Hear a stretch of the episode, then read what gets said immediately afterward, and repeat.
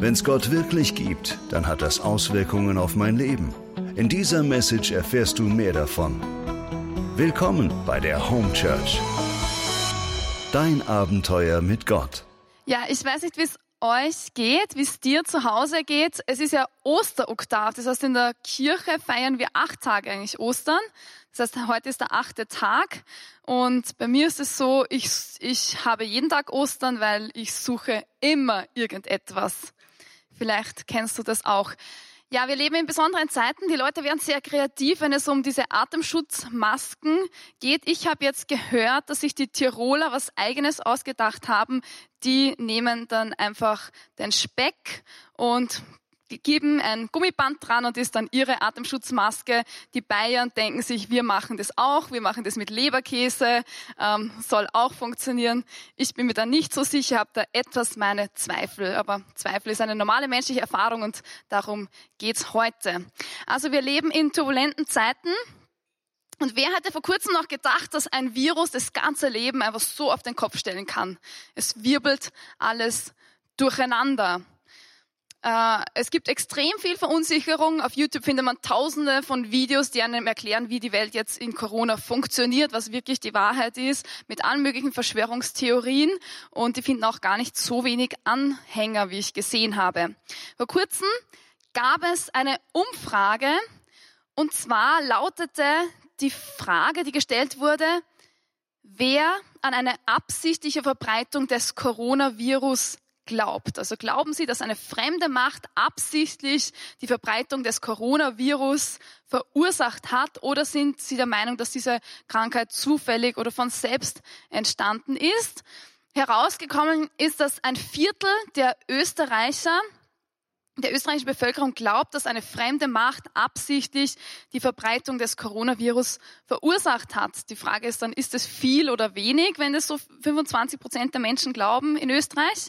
Das Gallup International äh, Association, die diese Umfrage durchgeführt hat, hat äh, insgesamt auch das in 28 anderen Staaten gemacht und es ist herausgekommen, dass die Österreicherinnen und Österreicher mit diesem Glauben an eine absichtliche Verbreitung des Coronavirus äh, nicht allein sind, sondern im Schnitt sind es ähm, ja, in 20 Ländern glauben circa 30 Prozent der Menschen an eine absichtliche Verbreitung des Virus und 45 Prozent meinen, dass es sich auf natürlichem Weg verbreitet hat. Ja. Interessant. Ich weiß nicht, ob du daran zweifelst oder was du darüber denkst. Dann eine weitere Umfrage.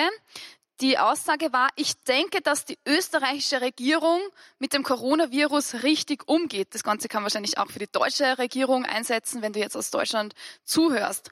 In dieser Umfrage ähm, stellen sich in Österreich 50 Prozent voll und Werte 38 Prozent ähm, sehr ähm, überwiegend dieser Meinung, schließen sich dieser Meinung an. Das heißt, die zusammengezählten 88 Prozent äh, sind für Österreich oder sind für einen Staat sehr viel.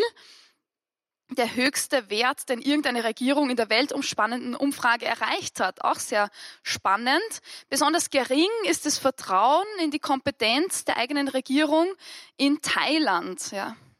Ähm, dort haben nur 39 Prozent, dort haben 39 Prozent der Befragten überhaupt kein Vertrauen in das Corona-Management der Regierung. Auch sehr skeptisch sind die Japaner und die US-Amerikaner. Ja, also in USA haben 23 Prozent überhaupt kein Vertrauen, dass die Regierung mit dem Virus gut umgeht. Ja, um das Ganze aber wirklich gut einschätzen zu können, habe ich noch eine Umfrage. Heute komme ich mit sehr vielen Fragen und Fakten. Also ähm, es geht ja viel um Zweifel und was man glaubt. Die Aussage, ich glaube, dass die Gefahr, die vom Coronavirus ausgeht, übertrieben wird. Schauen wir mal, der Stimmen 23 Prozent der US-Amerikaner äh, zu. Das, die, die halten Coronavirus für völlig übertrieben und 32 Prozent stimmen überwiegend zu. Ja? Und in Österreich ist es ähm, nur 6 Prozent glauben, dass es völlig übertrieben ist und 40 Prozent glauben, dass doch das ähm, eine Gefahr ausmacht. Ja, also zusammenfassend kann man sagen, also all diese Dinge über das Coronavirus, Covid-19, da gibt es extrem viel Unsicherheit. Also Zweifel herrschen nicht nur darüber, ob die Corona-Maßnahmen richtig sind, sondern auch, wem soll ich glauben, dem Video, dem Virologen, der Regierung oder dem Experten, der, der, der das und das redet. Ist also wirklich nicht so einfach. Zweifel gibt es über den Coronavirus extrem viel. Aber die Sache ist, dass es nicht nur über das Coronavirus sehr viel Zweifel gibt und deren Maßnahmen, sondern auch, vermutlich kennst du Zweifel auch aus deinem eigenen Leben. Und zwar vielleicht auch so Zweifel an dem Job, den du machst oder die Ausbildung, die du machst. Ähm, vielleicht fragst du dich, welche Stadt ist die richtige für mich? Welcher Partner ist der richtige für mich? Habe ich mich richtig oder falsch entschieden? Ähm, wie ist das mit meiner Beziehung? Vielleicht hast du Zweifel an deiner Beziehung. Also Zweifel ist ein Ausdruck von Unsicherheit, aber ich habe eine gute Nachricht. Zweifel zeigt uns Dinge an, die uns grundsätzlich wichtig sind.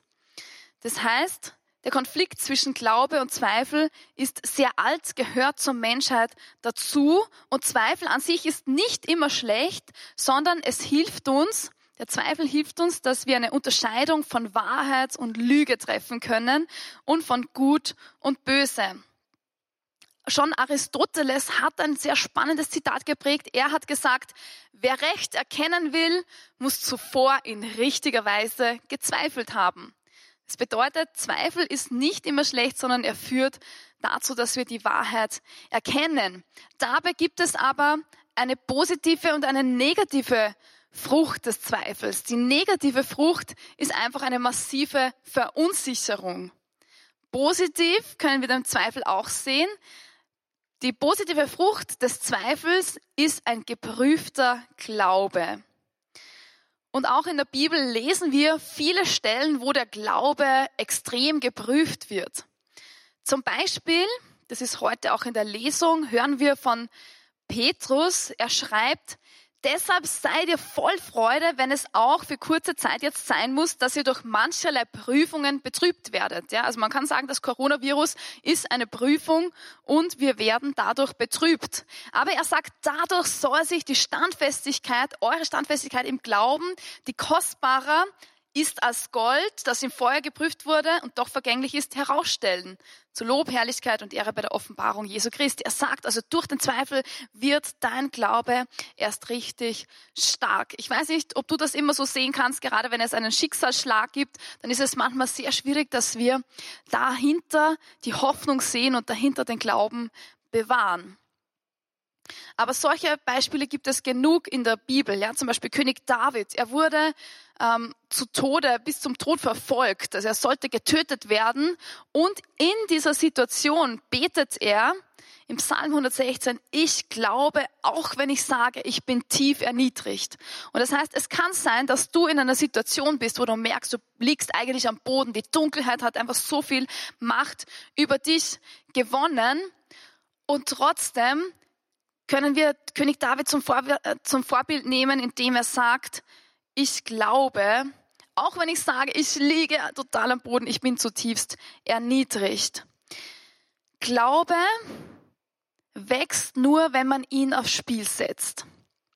Das ist wie mit einem Muskel, wenn du ins Fitnessstudio gehst. Aktuell ist ja das etwas eingeschränkt, aber du kannst auch zu Hause trainieren. Da gibt es ja tausende von Videos, die jetzt herumkursieren in diesen Zeiten.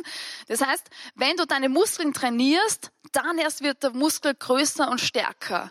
Wenn du sagst, na, ich trainiere nicht, ich warte einfach nur, dann wird der Muskel vermutlich nicht wachsen, sondern du musst den Muskel einsetzen. Es kostet Energie, es kostet Kraft und dann erst wird der Muskel stärker. Und genauso ist es mit dem Glauben. Du musst den Glauben quasi aufs Spiel setzen, du musst ihn trainieren, den Glaubensmuskel, damit er größer und stärker werden kann. Wenn du einfach nur deinen Muskel bewahrst und sagst, ich mache nichts damit, dann wird der Muskel, dieser Glaubensmuskel, immer schwächer und kleiner. Du musst ihn also aktiv einsetzen.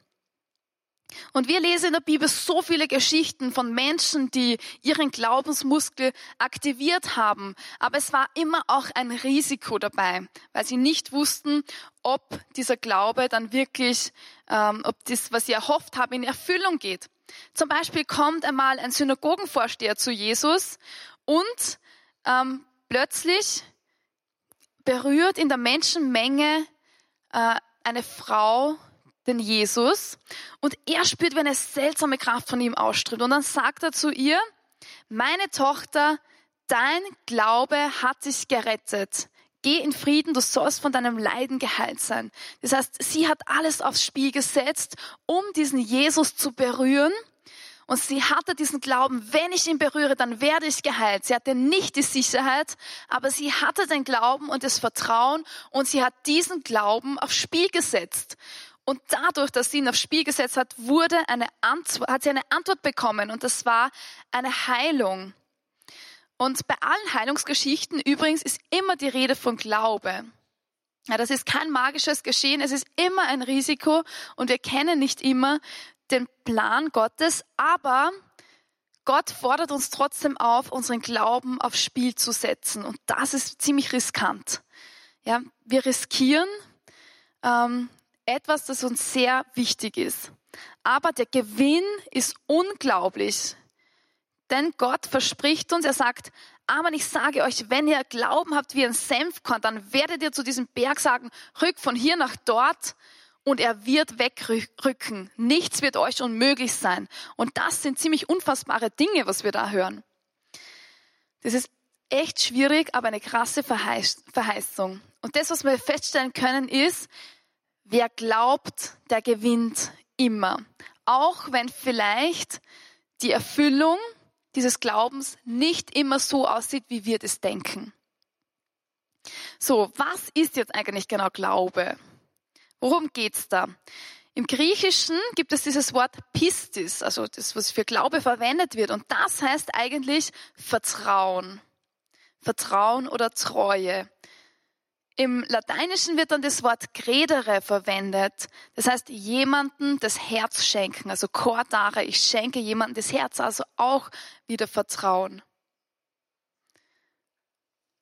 Dann im Hebräischen gibt es noch das Wort aman. Das heißt, sich an etwas festmachen, dranhängen. Davon kommt auch das Wort Amen übrigens. Das heißt, fest, unerschütterlich fest sein lassen. Das heißt, wenn wir von einem Glauben an Gott sprechen, dann wir nicht einfach das bloße für wahr halten, sondern da ist immer Beziehung mit gemeint. Es ist nicht ein unsicheres Wissen oder Nichtwissen oder eventuelles für möglich halten von Dingen, sondern es ist eine Beziehung, die wirklich auf ein Vertrauen aufbaut. Und jetzt ist die Frage, wie kannst du jemanden vertrauen, den du nicht siehst? Das ist nämlich gar nicht so einfach. Im Hebräerbrief heißt es, Glaube ist feststehen in dem, was man erhofft, überzeugt sein von Dingen, die man nicht sieht. Das ist eine Hoffnung, die über uns hinausragt. Wir glauben, es gibt etwas Größeres, es gibt einen Gott, es gibt einen größeren Traum, jemand, der das Unmögliche möglich macht. Und Gott, er liebt es, wenn wir ihm vertrauen. Wenn Gott einen Menschen mit Glauben sieht, dann bekommt er Herzelaugen. Ja? Ein Smiley mit Herzl, den kennen wir vielleicht. Ähm, das heißt, Zweifel ist immer ein Trainingsanlass für den Glauben. Und Zeiten des Zweifels sind auch Zeiten der Bewährung. Und vielleicht geht es dir gerade so, dass du in einen immensen Zweifel verstrickt bist. Ja, vielleicht auch, weil du in einer Bedrängnis bist, in einer Notlage, gerade in dieser Zeit. Es gibt grundsätzlich eine Unterscheidung des Zweifels. Es gibt zwei verschiedene Arten von Zweifel. Und zwar habe ich das jetzt mal so genannt, den unehrlichen Zweifel versus den ehrlichen Zweifel. Der unehrliche Zweifel meint, ähm, jene, oder bezeichnet jene Menschen, die haben immer Fragen, aber egal, was man ihnen antwortet, sie zweifeln immer alles an und dieser Zweifel sitzt einfach sehr tief. Das heißt, jeder Funke von Glaube, von Suche nach Wahrheit wird erstickt. Das ist ein zerstörerischer Zweifel. Er will überhaupt keinen Glauben zulassen, will der Hoffnung keine Chance geben und es ist ein Zweifel, der einfach die eigene Meinung erhärtet und verteidigt. Also so eine, ein Verteidigungsfall. Ähm, es ist kein wirklicher Suchen nach Wahrheit, sondern ein kämpferischer Zweifel, der eigentlich gar nicht die Wahrheit erkennen will. Das nenne ich den unehrlichen Zweifel. Dagegen gibt es auch den ehrlichen Zweifel und dieser ehrliche Zweifel, das ist ein fragendes Zweifeln in einer Situation. Dort, wo du große Fragen hast, wo äh, ein Grundsatz, der vielleicht immer sicher war, plötzlich zu, zu bröckeln beginnt und du Zweifel hast. Aber es ist gleichzeitig eine Suche nach Wahrheit. Und wenn du diesen Zweifel kennst, dann hab keine Angst, diesen Zweifel auch zuzulassen und dich diesem Zweifel auch auszuliefern zu einem gewissen Grad. Ja? Der Unterschied zum unehrlichen Zweifel ist, dass es bei, beim ehrlichen Zweifel ein Ringen ist um eine Beziehung. Eine Beziehung dahinter. Und das kann auch die Frage sein, Gott, existierst du wirklich? Bist du wirklich da in all dem Leid, in meiner Situation? Bist du präsent?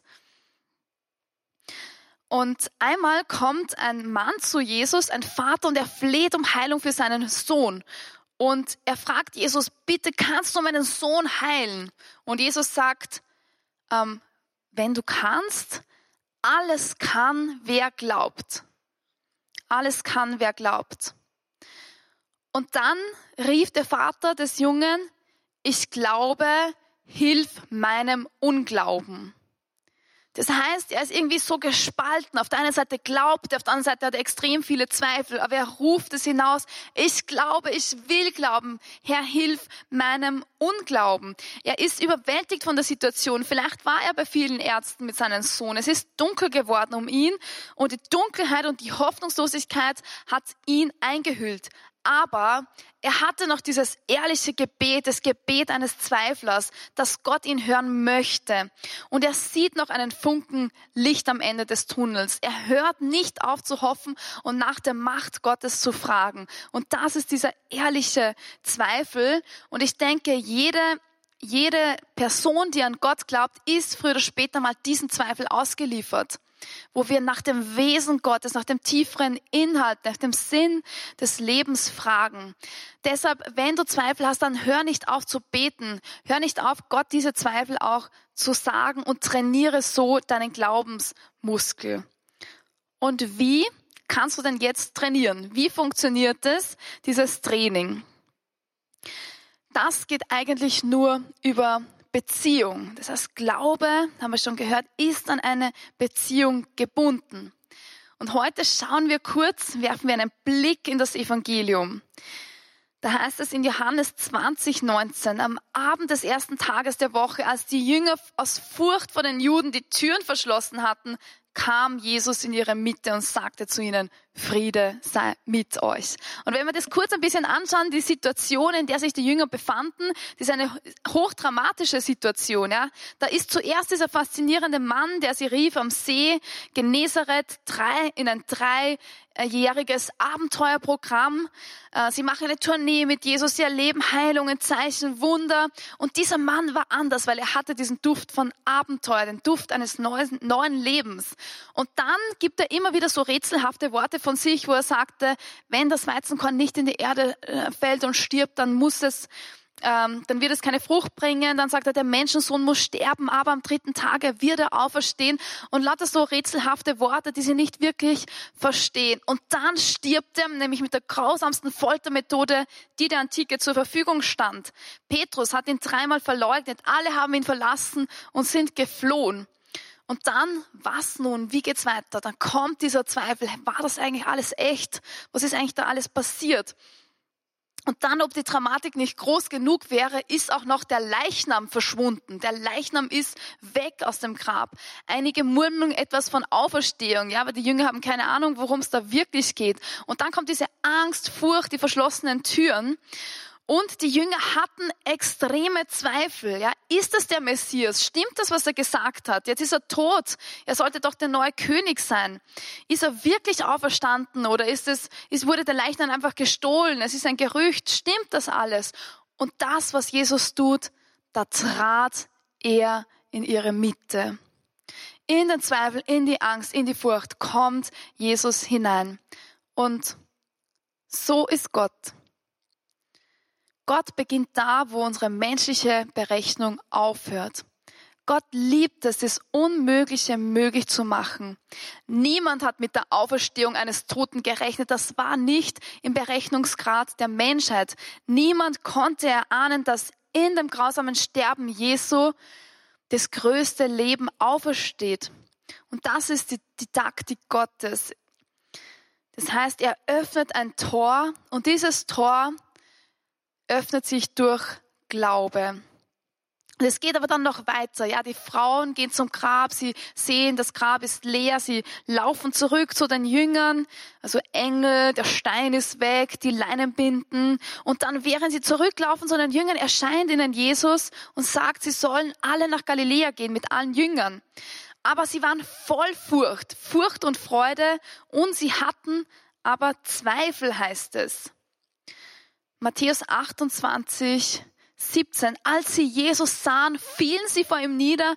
Einige aber hatten Zweifel. Das heißt, selbst als der Auferstandene ihnen direkt erscheint, sind sie noch immer voller Zweifel.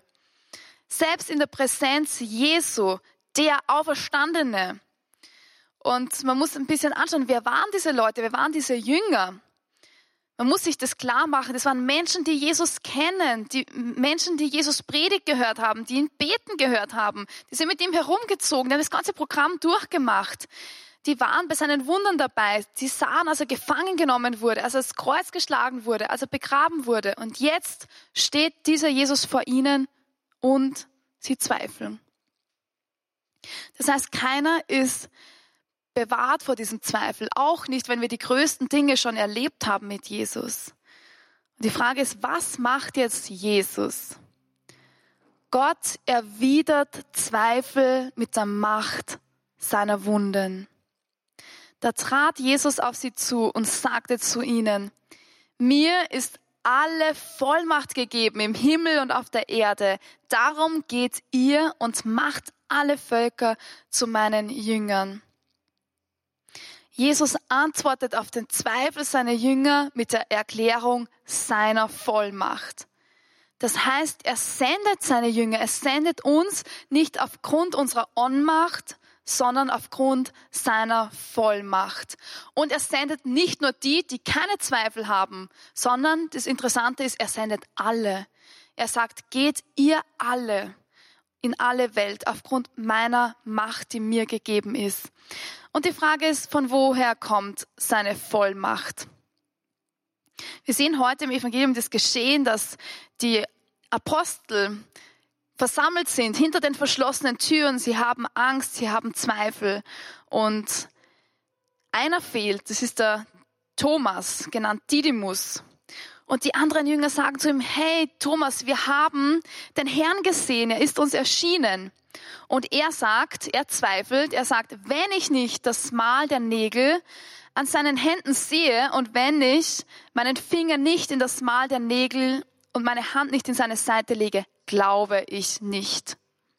Die erste Frage ist, wo war Thomas eigentlich? Alle anderen waren versammelt, nur Thomas fehlte, als Jesus gekommen ist. Er entzieht sich der Gemeinschaft. Das heißt, im Zweifel kann es schnell passieren, dass wir uns der Gemeinschaft entziehen. Und dann acht Tage später, das ist heute, waren sie eben wieder versammelt. Und Thomas war diesmal dabei. Und dann kam Jesus in die verschlossenen Türen und er sagte zu Thomas, streck deinen Finger hierher aus und sieh meine Hände, streck deine Hand aus und leg sie in meine Seite und sei nicht ungläubig, sondern gläubig. Und Thomas antwortete und sagte zu ihm, mein Herr und mein Gott. Das heißt, Gott hat eine individuelle Antwort für den Thomas. Er sieht seinen Glauben, er sieht sein Ringen und er sieht auch seine Zweifel und er kommt extra für den Thomas, um ihm zu sagen, leg deine Hand in meine Wunde. Und interessant ist, Jesus ist auch nicht genervt. Ja, er könnte sagen, wie oft habe ich es euch schon erklärt, dass ich auferstehen werde und es noch immer nicht kapiert. Jesus ist nicht genervt von deinem Zweifel. Die Antwort Gottes auf den Zweifel sind die Wunden, sind seine Wunden, die leuchten. Das heißt, Gott führt uns in seine tiefste Verletzlichkeit hinein. Seine Wunden sind erleuchtet vom Licht der Auferstehung. Und die Antwort Gottes auf Zweifel ist die Berührung seines Leibes. Das heißt, wenn du Zweifel hast, dann berühre seinen Leib. Und das ist die Frage, wie funktioniert das? Du kannst sagen, er ist ja unsichtbar. Aber sein Leib heute ist die Kirche. Das ist die Gemeinschaft. Das ist deine Kirche im Wohnzimmer. Im ersten Petrusbrief heißt es, ihr habt ihn nicht gesehen und dennoch liebt ihr ihn. Ihr seht ihn auch jetzt nicht, aber ihr glaubt an ihn und jubelt in unaussprechlicher und von Herrlichkeit erfüllter Freude. Und die Antwort des Thomas ist das Bekenntnis der Beziehung, die er zu Jesus hat. Er sagt, mein Herr und mein Gott. Das heißt, wer glaubt, hat einen Zugang zum Übernatürlichen und die Welt Gottes bricht herein in unser Leben. Gott möchte auch ganz neu in dein Leben hereinbrechen. Und wenn du ihm dieses Vertrauen schenkst, dann gibst du ihm Zugang zu deinem Herzen und du kannst seinen Charakter und seine Wunden, die erleuchtet sind, entdecken. Jetzt möchte ich ganz kurz zusammenfassen. Zweifel zeigt Dinge an, die uns wichtig sind. Die gesunde Frucht von Zweifel ist ein geprüfter Glaube. Glaube wächst nur, wenn wir ihn aufs Spiel setzen. Zweifel ist ein Trainingsanlass für den Glauben. Glaube ist an eine Beziehung gebunden. Gott erwidert dem Glauben mit seinen Wunden. Und wir glauben, dass Gott uns einen Zugang zum Übernatürlichen schenkt, wenn wir ihm unser Vertrauen schenken. Jetzt möchte ich kurz beten. Jesus Christus, ich danke dir, dass du mit deinen verklärten Wunden in mein Leben hereinbrichst. Danke, dass du mich siehst in meinem Zweifel und dass du mir dein Wort schenkst dass du mir deine Wunden und deine Verletzlichkeit schenkst, damit ich glauben kann. Dafür danke ich dir. Amen.